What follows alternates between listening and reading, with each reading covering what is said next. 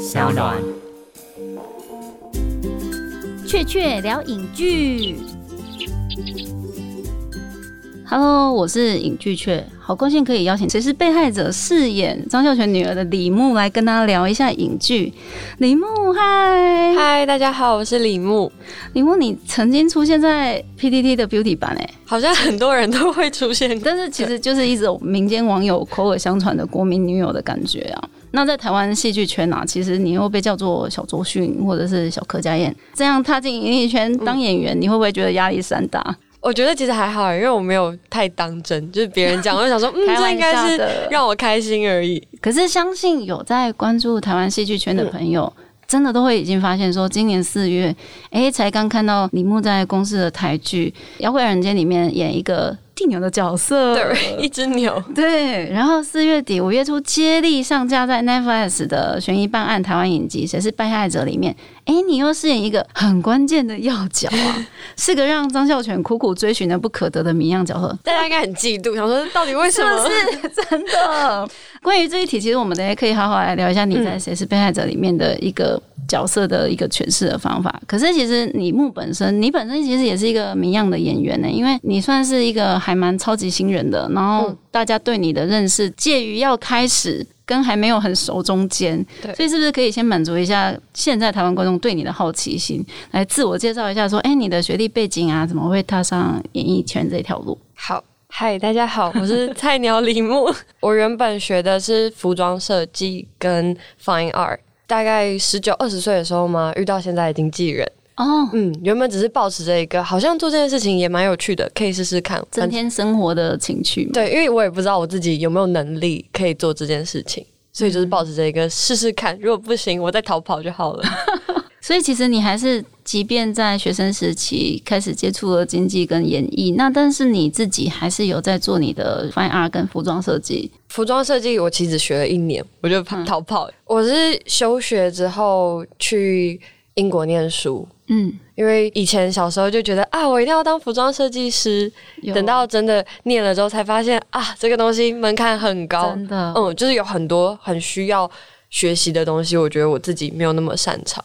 嗯，那是应用艺术领域，所以你反而你说你后来学的是 fine art，所以是纯艺术了。对，就是我觉得我好像是一个比较需要先满足自己的人，基础的心灵需求。对对对对，再去想要怎么样贡献于世。对对对对，大致上是这样。我觉得我是这样的人。可是其实不论是设计啊，或者是。艺术其实这份学习经历都大体上都是跟艺术领域相关有关，即便连表演艺术也是。那你自己目前有感觉到自己学成的过程，对你自己的演戏的生涯上有任何的具体的帮助吗？我觉得具体的帮助是你会比较习惯打开自己的感官。当你不管是阅读或者是看东西的时候，你比较有机会去思考更延伸的东西，不会只聚焦在一个点上。你比较容易可以往外去看相关的东西。就没有预设个人的审美，就是你是非常 open minded 的去在跟这个世界做接触。其实我觉得我是一个蛮主观的人 啊，真的。所以你是逼自己客观吗？还是也不算，但是会更打开自己，说我想要去理解别的人创作者的状态是什么样子的，为什么他会有产出这样的作品，想要了解。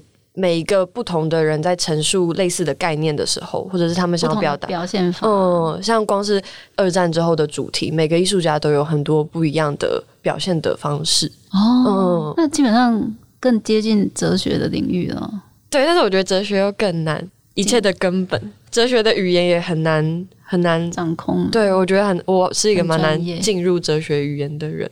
比较容易是从社会文化那种文化评论的书开始读起，嗯，对，然后再往哲学方面读。我个人也是觉得，只要有师傅领进门的话，会比较快啊。哦，对对对对对，对，因为我们如果我今天有认识一些艺术家什么的，其实有人帮你导读的话，你会更快的进入到那个人他想表达的。核心思想也好，嗯，或者是它的形式带给这个世界上的各种影响，就是系统性的学习艺术啦。其实我自己也是小时候笑想过要当建筑师，所以就厉害，就跑去念了建筑。嗯，对。那其实这中间兜兜转转，我是先去以前的大学是这样，就是先填志愿，然后你不小心就落到一个什么资讯工程，然后后来你再再转去设计系，转去设计系，再转到建筑，就是一直跳来跳去，好坎坷的路啊。真的。然后最好笑的是，念到真的后来我真的嗯念到建筑了，但是我也没当建筑师，所以我可以理解说，其实我们向往的那一种东西呀、我们透过学习是可以很系统的去。快速的去抓到说我们其实想要的东西，但是那过程真的是要这样子兜兜转转，所以我听到嗯你转了嗯好可以理解，就一直在一个框框里绕来绕去，看自己最适合什么。嗯，因为在网络上目前可以找到你资料，发现说，哎、你的兴趣很静态，哎，看书刚刚聊了那么多，就是几乎快要飞到哲学了，然后还有画画，还有下跳棋啊，我很惊讶，怎么会知道下跳棋这件事情？对，因为想要好好的了解你，现在真的挺难搜寻的，就就什么小孩平也都会挖出来。然后你曾经有做一个游戏的访问，然后就哦看到、对你的那个背景一堆画，然后我想那是你画的吗？呃，啊，真的是你画的，对对对对对，所以你自己也有在学画画，我比较是有点像是自学吗？自学油画。对对，我有去上过课，但是我遇到的老师也是很自由的老师，就他比较在乎的是你要传达的是什么，你的概念到底是什么，他会小小的雕技法之类的。哦，嗯所以都是概念，所以你一直在追求一个概念的表达。我觉得我应该是一个一直在问自己，我到底会成为什么样子的人。我对这件事情有一个很巨大的好奇。哇，这个非常符合你现在的年纪。对对对，对，所以其实你到底是一个喜欢独处的人吗？我觉得我算是诶、但是我也很喜欢跟朋友出去玩。最好的状态是像践行的时候，就是大家要一起去一个地方，虽然大家是一起的，然后偶尔会聊天，可是因为每个人的累的状态不一样。那个爬山的那种感觉，像是你又是独处，但是你又有朋友在旁边。因为听你说起来，好像朋友都知道你要当演员，很惊讶，所以我就想说，哎、所以你个人因为有接触到经纪人，然后这样一开始就演戏吗？还是有当，例如说平面的啊，或者是哦，我超不会拍照的，哦，我很害怕镜头。你怕镜头？对，我很怕镜头。可是演戏的时候，不知道为什么就是会忘记镜头镜头在哪里，或者是可能拍戏的摄影机的镜头跟照相机的镜头不太一样，侵略的感觉不太一样。对啊，平面的摄影的侵略性很大。对我之前看过有一部电影啊，他是讲说，就是有一个摄影师啊，嗯他就是把那所有的 model 都当做他自己性欲投射的对象，所以他就会拿一些非常巨大夸张的摄影镜头，因为那基本基本上就象征男生的阳具嘛，然后就一直不断的逼近逼近那种感觉。对，但是摄影机的镜头是比较方的嘛，还是是一整台机器的？它也可以架轨道拉很近，可是因为摄影机的镜头是比较大的，它又有取景的问题嘛，就是有时候不会那么靠近。对，因为他们如果真的很近拍、很近拍，他们也有办法可以达嗯到，不要打扰你的情绪状态之下。对对对，比较像上帝的视角嘛。对对嗯对，哦，因为我们刚刚要问的其实是你个人爱上表演的哦那个 moment 是到底是什么呢？因为哎，听起来好像是因为镜头本身的让你的感觉舒不舒服有差异。我一直都不是一个很有自信的人，就是我都是要试试看，然后我才能够掂掂看自己有斤两重。对那不就作品论英雄哦？你这样压力好大。我是开始演戏之后，突然觉得哦，这件事情比我想象中的还要有趣，好像不是那么简单，也有很多比较复杂的事情是可以想或者是可以挑战的，就是有你有一个很自然的欲望，就是出现说，哎、我被，他勾动了对对，我想要练习，我想要变得更好。哦，所以每一次的拍戏都让你更入坑。对，有一点这样，就是觉得哦，我这次知道自己有什么样的问题，然后我知道我应该要怎么挑战自己，或者是处理一些我现在面对的问题。所以那过程其实是循序渐进的啦，因为其实你嗯入行算是、这样算起来已经也五六年哦，应该大概三三年，三年而已。嗯 天哪！所以真的是非常非常年轻，真的是太惊人了。那你自己会有觉得大家喜欢看到诶这样子很新鲜，然后又很可爱的演员，然后突然出现在台湾的影剧圈，对你很好奇。那你自己会有一些接戏的，例如说形象偶包，说哎你是有些是不是可以接，有些是不能接。我还没有想过这件事情。哦 我的朋友们反而会觉得我比较像谐星，他们会觉得我很好笑，大家都会说你就是谐星啊，嗯。好奇妙哦！而且最近比较多人会说我长得像唐凤，啊 那你要烫直发来啊！因为一开始有人说我长得像柯佳燕的时候，我还想说，哎、我好像不知道哪里像。结果我朋友帮我做了一张我跟唐凤的对比图，然后他又传给我网络上别人做的柯佳燕跟唐凤的对比图，我就瞬间理解哦，我们像在哪里了？嗯，结果是因为唐凤让你自觉自己像柯佳燕，对，柯佳燕怎么办啊？我觉得很有趣诶。对，但因为之前听导演说，林心如也说你超像柯佳燕的，真的吗？真的，一边跟你拍一边说，哇，真的很像柯佳燕啊。然后两个导演在那边有自己同对对对对对，像，因为你的侧面真的好像。应该是鼻子，鼻子很像，对，但是他的眼神某种程度上，可能我觉得那是一种演戏的需求，刚好可能大家最近看了一些《想见你》，然后对他印象很深刻，然后就哎容易对位到你，承蒙前辈了啊，你自己有常常被说像谁嘛？例如说，然后你小周迅的名称啊，然后还有，其实我家也有人看了你之后就觉得啊像谁像谁，等一下跟你讲。我觉得我没有很像周迅耶，可是我很崇拜周迅。小时候跟奶奶一起看《人间四月天》，还有《橘子红了》长大的。为什么我小时候也是看这个？哎，真的吗？自以为年纪小啊，所以就是很小就喜欢他嘞。对我很小就很喜欢周迅。他最近不是又演了一个新的戏哦，一个妈妈跟惠英红一起，对不对？我还没看最近的戏，真的是有够多的这样。真的，对，其实也有人跟我说你长得像邵雨薇，甚至那个拉拉徐佳莹。我现在徐佳莹好开心哦！我希望我可以唱歌跟徐佳莹一样好听。你你你唱歌可以？我唱歌超恐怖的，因为你在决定踏上演艺这条路的这几年啊，你有因此更关注台湾的影剧或者是演艺圈的生态吗？我一直都是一个被电视喂养长大的小孩。我是那种国中要考试的时候，我还是会熬夜看电视，看到十一二点，然后隔天去学校跟大家讲演了什么。嗯，你就是那个负责人啊。哦，我那时候是很流行，我可能不会爱你。然后我有同学是不能熬夜的，所以我就会熬夜看，然后看完之后就隔天去跟他讲，就巨细靡遗的把所有剧情都讲给他听。那考试怎么办？就。我会告诉自己说，我读了多少小时的书，我就可以看那个戏。哦，对对对对对，听说很多人是这样，就喜欢打电动的，就读了多少的书就可以换成多少的打电动，换甜蜜的奖赏。哦，所以你也是那一派的。啊对，所以你每天晚上很忙哎，你要安排自己的看电视时间。小时候真的是，就是那个时候有很多戏可以看，还要转台。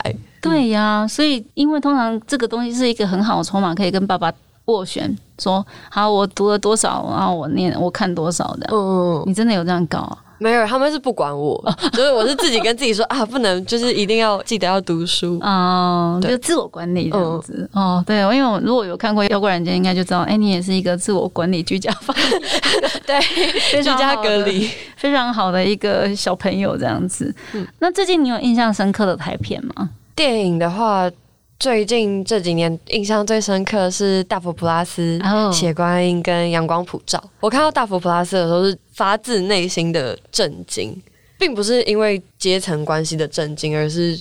表现法，对对对对对，他说故事的方法，然后再过不久又看《血观音》，然后就是更震惊，他说：“哎，台湾不是你认识的样子。”对，就有一种突破了 同温层。对对对，有种冲出去同温层，然后说：“哦，原来世界是就是是这样的。”欢迎来到台湾演艺圈，台湾导演 很爱做这些社会性的一些琢磨跟描写。其实你拍《被害者》应该有一点点这种感觉，对不对？对，而且拍完《被害者》之后会。更关注社会新闻，以前可能只是当做普通的新闻就这样划过去，但现在都会特别就是看一下，然后想一想，从一个被害者的宇宙逻辑观去思考。对方的人生，就即便我们看到的社会新闻，通常都是加害者什么的，那他们可能其实私底下可能是有他们另外一面不为人知的。因为其实新闻报道现在已经多元化了，但是早期确实，嗯，新闻报道喜欢刻画某种的东西，让观众可以直接带入，或者是刻板的去认知、标签化。对对对，那种东西其实现在应该比较少，因为现在多媒体平台的关系。对，因为主要就是谁是被害者一个很重要的叙事核心的故事，甚至是他的。意义就是看到最后，你不只是会喜欢说啊，它是一个台湾很端得上台面的类型查案剧，它同时也是有一些社会关怀，甚至是一些细腻的描述，是可以带领台湾观众在看的时候会想说，哎，其实如果我们在好好的关注某些事情，他们可能其实会比他们本来的样子还好一点。因为谁是被害者的导演陈冠众小左导演，他说他是已经再度跟你合作了。哎，你觉得初次合作跟再次合作有什么不一样的地方吗？最明显就是变熟嘛，就是跟阿左边，我就一看到他就想说啊，太好了，就是你安心，对，就是有认识的人太好了。因为一开始拍都是前辈，所以我很紧张，然后我都会跑去问阿祖说，就是哎，这样还好吗？这样还可以吗？他又是一个比较轻松的人，嗯，他很亲切，对对对，没有距离感，嗯，而且他也不是一个会把事情讲得很严重，对对对，嗯，所以就是我很担心的时候问他，就会有一种被消化的感觉。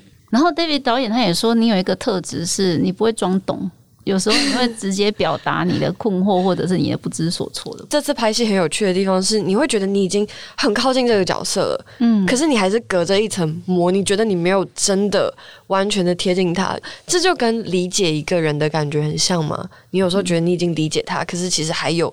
一步的这样的差距，就是你还是没有办法完全的共感对方。就是你明明以为你非常了解你的闺蜜了，但其实她其实还有一个东西是你不能碰触到的，对，没办法帮他分忧解劳的。对，有点像这样的感觉。我觉得是一开始我太紧张吗？就是我觉得我好像很害怕自己没有办法说好这个故事，没有办法说好小梦她的人生的故事。但是拍到后来，就是这一份提心吊胆，觉得自己一定要做好的那个心情，会因为紧绷而松弛、疲劳。对对对，就是会疲劳。可是我觉得疲劳反而变比较好，就是会放松，因为你已经跟他相处很久了。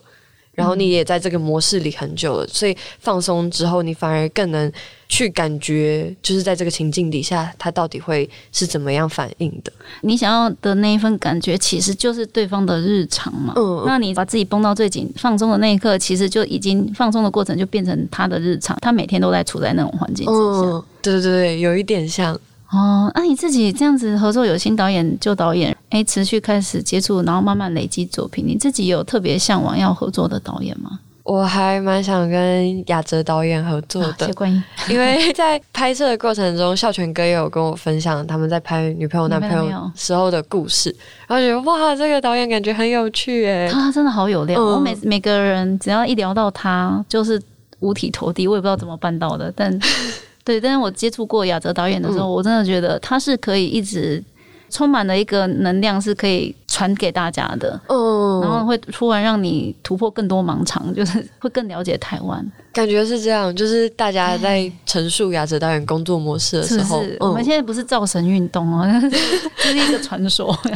对，那还有例如说像 David 导演这次合作的感觉，你有特别感觉到他有什么不一样，然后会令人。想要再跟他合作的一个点吗？我觉得 David 导演跟阿佐导演他们都很有趣。就虽然我们在拍很沉重的题材，但是他们是就是有能力在自己很紧张的状态下去让别人比较轻松的自娱娱人嘛。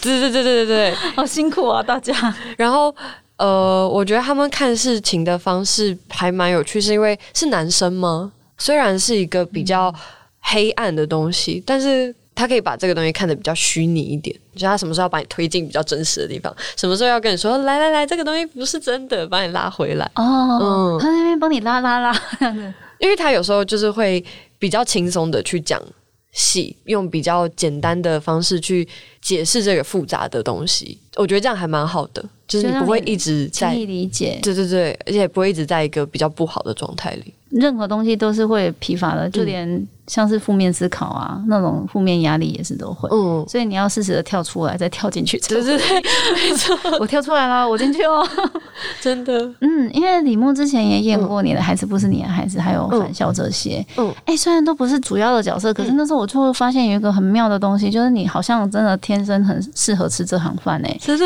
因为你的外形不但让人家有很亲切的似曾相识的感觉，可是又有另外一种百变的样貌。像我今天遇到你的时候，我一开始我第一眼真的没认出来。哦，太好了，开心！我们刚刚还搭了同一班电梯，我想到我怎么没认出来，怎么一回事？对，刻意用了一个奇怪的造型，就是九 N 八八的，对，模仿九 N 八八的造型来，就很妙啊。然后我想说，哎，对你光是靠造型，当然我们都知道说造型是可以改变一个角色、一个人设的，你就非常具有演员的优势，是在于你还有另外一个，你可以百变哎。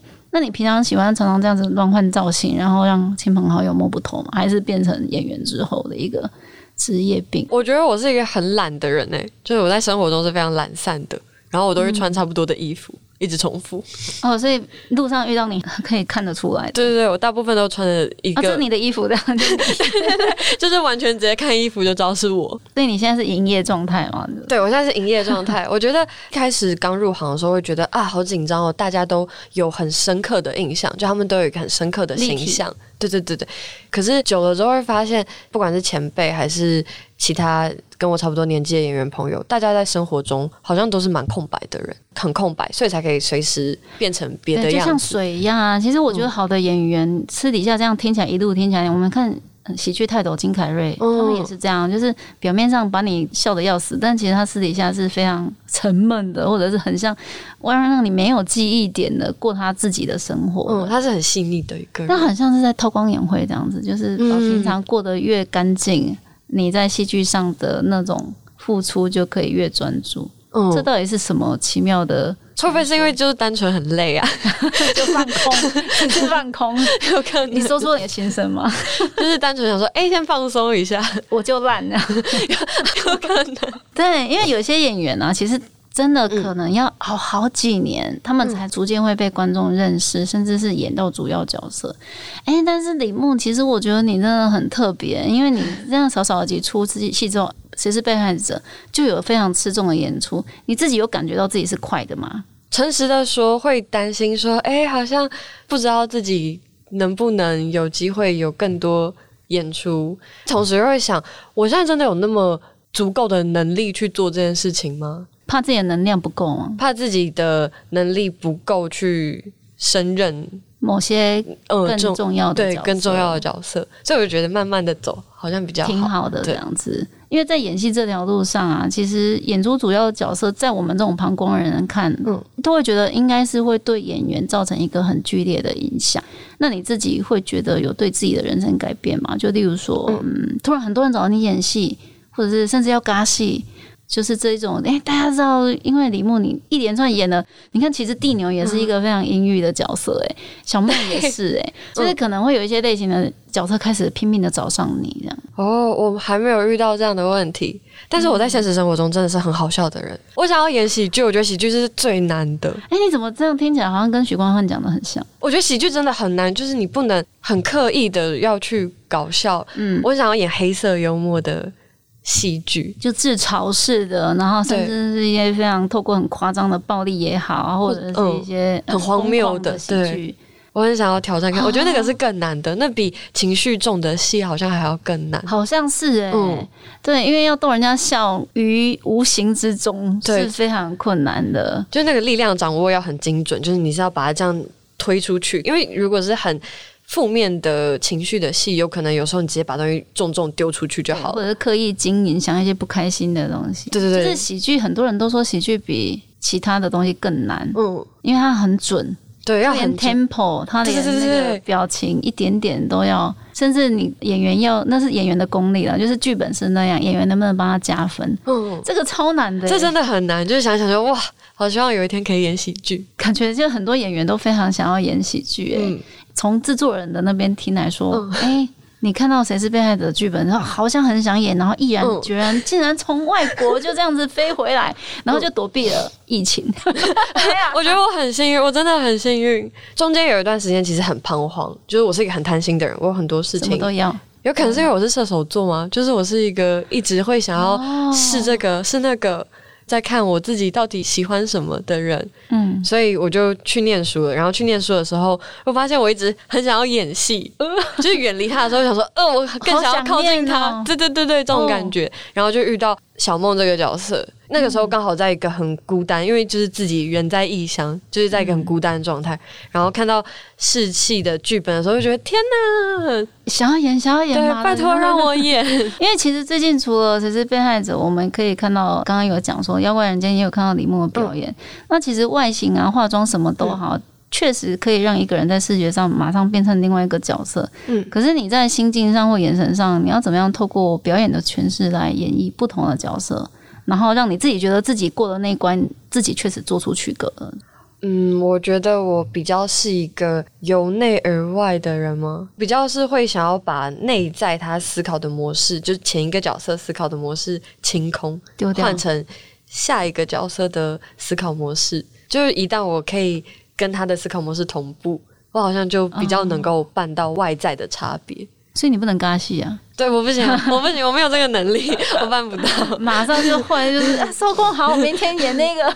我觉得那个真的很厉害，有朝一日可能就会遇到，那个时候就会是另一个挑战。希望我会就是比较就不断的练功，不断的每一个环节上面把自己变成可以达到专业的演员的一个需求，这样子。嗯，对，因为我们刚刚 稍微聊一下，就是其实你在被害者里面饰演的角色啊，我个人觉得大家要耐心等待李牧，因为他的戏份其实是在精不在多，那他大部分的情绪跟行为动机啊，是整出剧里面最摸不透的一个人。那严格来说来，其实你只有一两场戏是有讲一堆台词，然后其他的时候就是几乎都没有台词，嗯然后就神龙见首不见尾的一下这样子，会很好奇你这个人的角色到底怎么样。可是你看啊，就是前面几集都几乎没台词，然后后面突突突突然有一堆很厉害的那个东西，然后那个东西是要你要表现出一个天才少女的一个。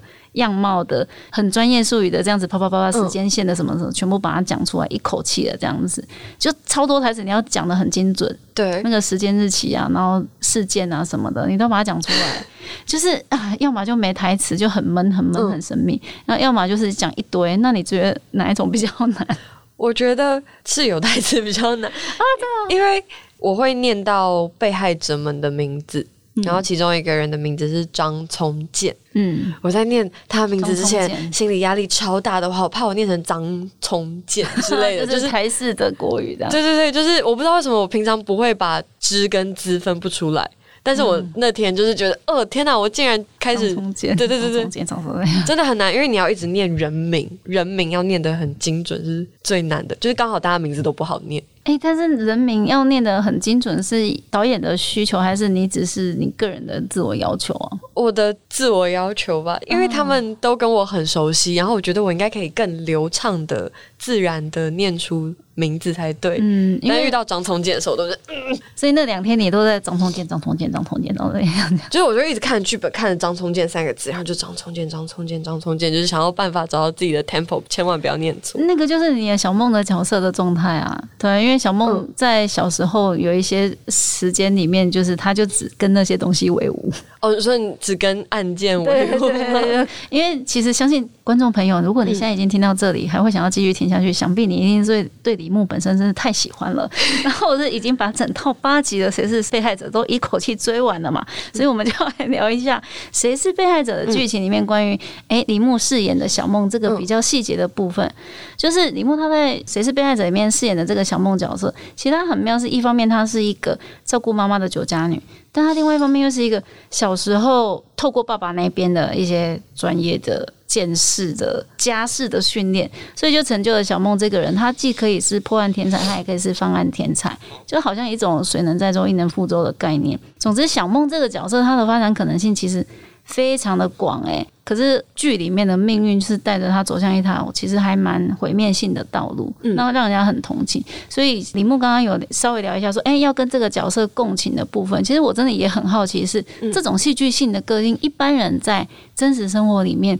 其实平常人不会有的。但是你在演出的当下，你要怎么样摆脱掉对这个角色的同情的东西，然后嗯反而是跟这个角色共处共情，然后入戏到小梦的这个角色里面。一开始刚遇到小梦这个角色的时候，会比较在想我要怎么了解酒店小姐的日常作息什么之类的。就是我一开始也是从比较不同的地方去看，接着才发现，其实我跟小梦好像很多共同点。拿到剧本，然后看完，我都没有同情过他吗？有可能是有类似的。经验，所以不会觉得这是同情，比较快就是会觉得啊，我好像了解那个状态，就家人生病嘛，对，照顾家人生病，然后或者是看着原本身体很好的家人慢慢变得虚弱，然后那个虚弱的状态是缓慢持久，可是是越来越糟的对，不可逆的，越来越糟的。哦。那样子小梦的状态，我觉得我在跟他差不多的年纪有经历过。因为其实我自己个人算是幸运，我在快要结婚的时候，我才发生就是家人一个重大的变故，然后嗯。很重要的家人离开我。可是这个在你的年纪来说很特别，我是因为奶奶生病，跟奶奶住一起吗？对，就是我从小就是奶奶照顾的，所以其实跟小梦的很像状态是还蛮像的，就是我也会有独自去医院陪奶奶看病的过程之类的。比较大的抵抗是我不想要想起来这些事情。哦，对我也是，所以其实演员这方面真的很辛苦，因为当观众的其实我们都很轻松，就是我们看到不喜欢的 或者不想接触的人生经历，我们顶多就是不要去接触它。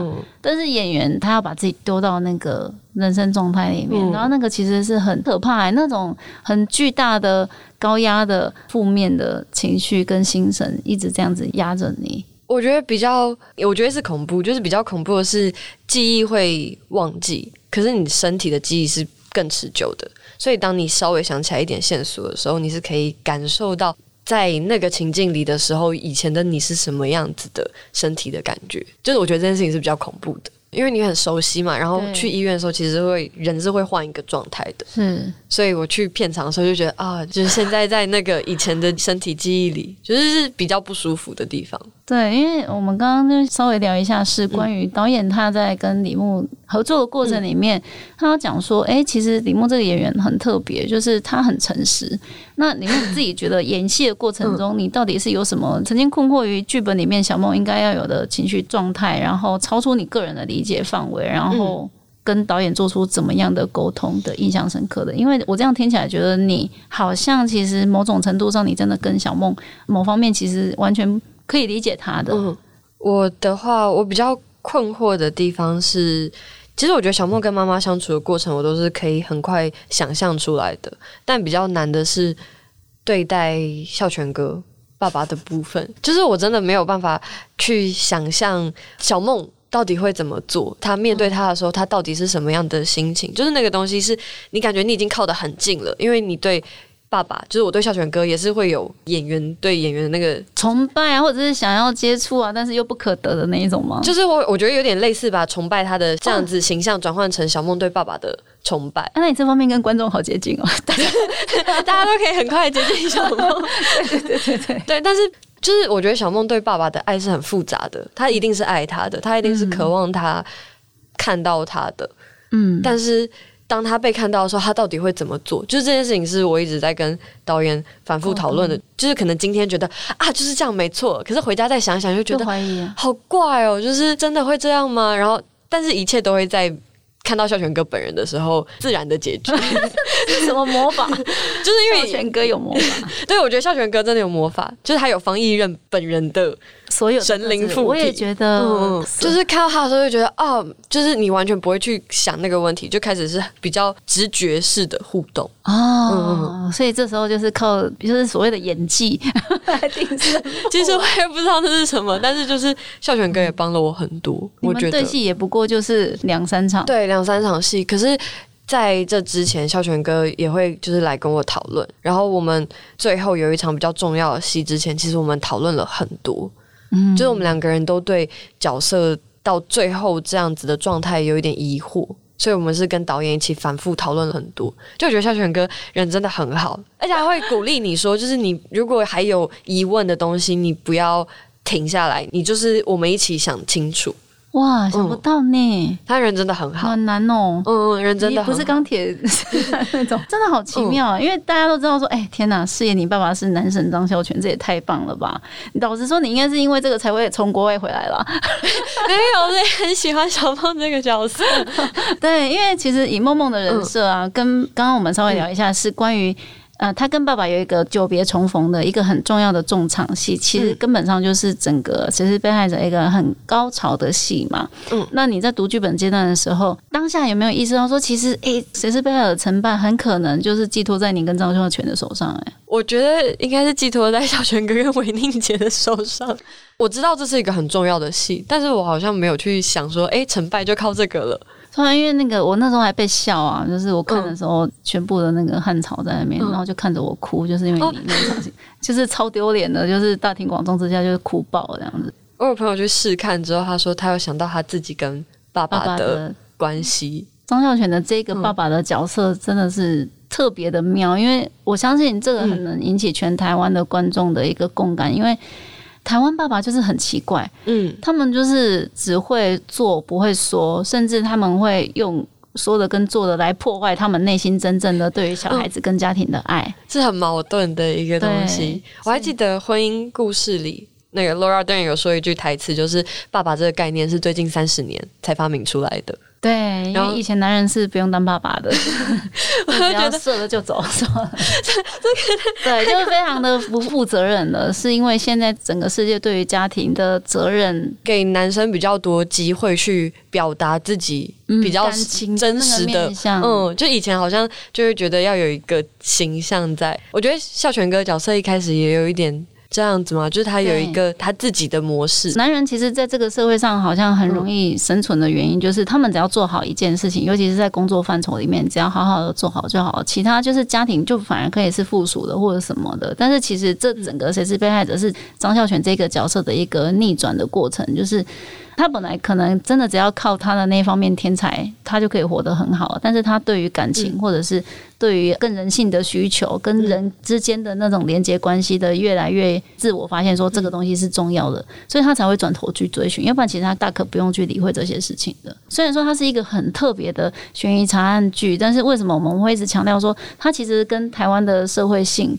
很多呼应不只是一些弱势的阶级的，他甚至以张孝全的这个角色跟你的感情的互动，在剧里面他会达成一个对我来说，其实这就是我看谁是被害者为什么会这么好看，然后念念不忘的原因。如果没有你跟张孝全这条线的话，其实可能很多类型剧都有这样子的一个结构啊，就是没办法被取代的部分。我觉得被害者里面比较特别的部分是。每一个角色都还蛮努力聆听自己内心的声音的，对，小泉哥还是世贤哥，对，大家其实还有被害者们，大家其实都是很努力的要突破自己的心本来就有的心房了，嗯，就是那种生命限制，就是这个社会，当然你没有突破那些东西，你当然也可以活得好好的，没有错，但是你一定会有失落的一角，是你会觉得人生会有缺憾的，嗯，然后你想要努力的把它稍微打开，然后让谁填补进来。对，我觉得是真的是这个样子，就是大家好像都很努力的把自己多打开一点，让光细细的进来，慢慢的洒进来。对对，所以它是一个很慢慢的，你突然会觉得自己被充满的过程。其实，所以即便是一个悬疑查案，但是它后面是很有疗愈感的。哦，我也是这样觉得。我看的时候就觉得，天哪，就是徐海英这个角色跟方医院这个角色也太可爱了吧！就是会看到他们的矛盾。然后看到他们就是抵抗自己的矛盾，然后就是这个过程，我就觉得很可爱。对，那个角色塑造真的是可以拍成续集的哦。因为在我的认知里面，如果啦，其实被害者他是西洋影集的话，那你饰演的小梦，哎，其实也很像女主角哎，就像是福尔摩斯里面的大魔王，或者是柯南里面的黑衣人。你跟张孝全的故事，应该是有很多地方是可以继续琢磨的。总之，对你们这个妇女党，我自己有充满很多的想象。看完之后，意犹未尽，会想说：哎，如果我真的有拍第二季的话，哎，你会有相关的想象吗？例如说，哎，他开启一个你知道剑士神探妇女党，我会比较好奇，我到底会不会变成能够善用这个能力。我的心态是不是真的能够消化掉？对，我觉得他一定有一段东西可以好好的琢磨，就是你是可以处在一个亦正亦邪的，因为你曾经被全世界辜负过，所以你做任何坏事，大家都觉得哦，对对，你是很正常。但是你也可以变成一个就是继承人，是一个继承这个责任的家庭的人。对啊，就很妙啊！就是我自己啊，已经开始想到天花板去了，就哇，真 的好好玩这样子。你饰演你妈妈的其实是搞笑女星哎，你有看过徐乃涵的网络影片吗？你知道 这件事情是我很后来才知道吗？哦，因为我一开始看到乃涵姐的作品也是比较就是激烈的感情的戏。然后后来我拍完之后，我就去按他的 Facebook 赞，我才发现天哪，还好我没有先知道。如果我先知道，我真的很想笑场，我应该就演不好，而且我应该做不到那些。我应该会跟他一起搞笑啊！对，你们两个可以当搭档哎。你在演的过程里面，你不知道他是这样的人哦。我完全不知道，我只知道他掩盖的很好，他掩盖的真的很好。因为有时候你会觉得，哎，他好像就是有一个很俏皮的地方。真的看到他的 Facebook 之后，才会发现啊，他就是蠢蠢欲动的，想要 搞笑一下，不搞笑就会死的那种人，所以感觉很多好笑的东西可以丢出来给大家。嗯，哦，所以我本来想说，哎，你跟他这样子，你上戏下戏应该会精神错乱吧？原来没有，你逃过了这一关，我很幸运，还好我没有先做太多功课。主要是因为谁是被害者啊？他影集的一个形态，它可以不限于一般的电影，通常都只有男女主角或男女配角这样的主要角色，而是。影集它就是可以几乎每一集就是全八集，它每一集都有一个片头的主要的人物去塑造它，好像变成它的主场戏这样。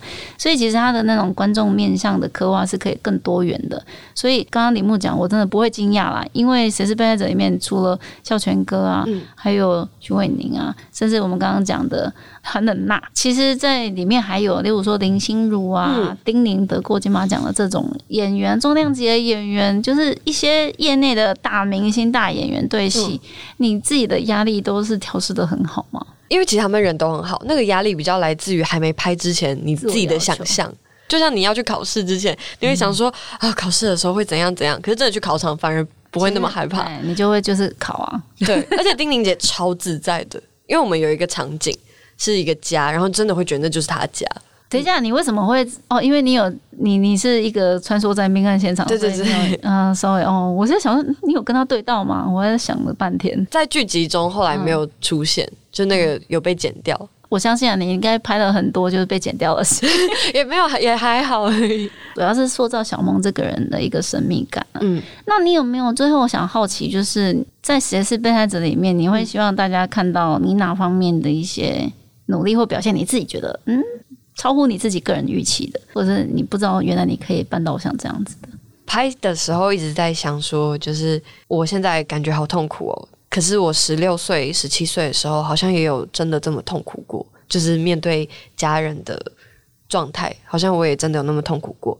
然后拍的时候就在想，如果会不会现在有人的人生也在一个就是啊不是很好的状态里？我只希望就是会有这样子的观众看到，然后会觉得哦，他被共感到了。我就觉得很开心。就是世界上其实有很多令人难过的故事正在发生，对。但是有这些演员，他们愿意，即便自己超级不想要再经历那样子的人生状态，但是都是愿意为了观众，就是为了你，把自己再重新丢回那个像是地狱的地方，重新试炼自己一次。他只是为了要，其实让你看到说，其实我们知道你真的那么辛苦。然后我们也了解这件事情本身有多痛苦，然后我跟你一起走。对，我希望是有这样子的状态可以发生。提醒大家，谁是被害者？四月三十号在 Netflix 已经全部上架喽，一共八集，其实一口气就可以追完了。因为我听到那天就是我去看的前一天，听说是你带一个零食饼干什么东西叫披萨，是不是？一口气就追完了。对，其实会觉得很快哦。希望接下来也可以很快就可以看到李牧推出的新作品。那下次赶快来跟我们继续聊影剧。好，谢谢李牧，谢谢雀雀，谢谢，拜拜，拜拜。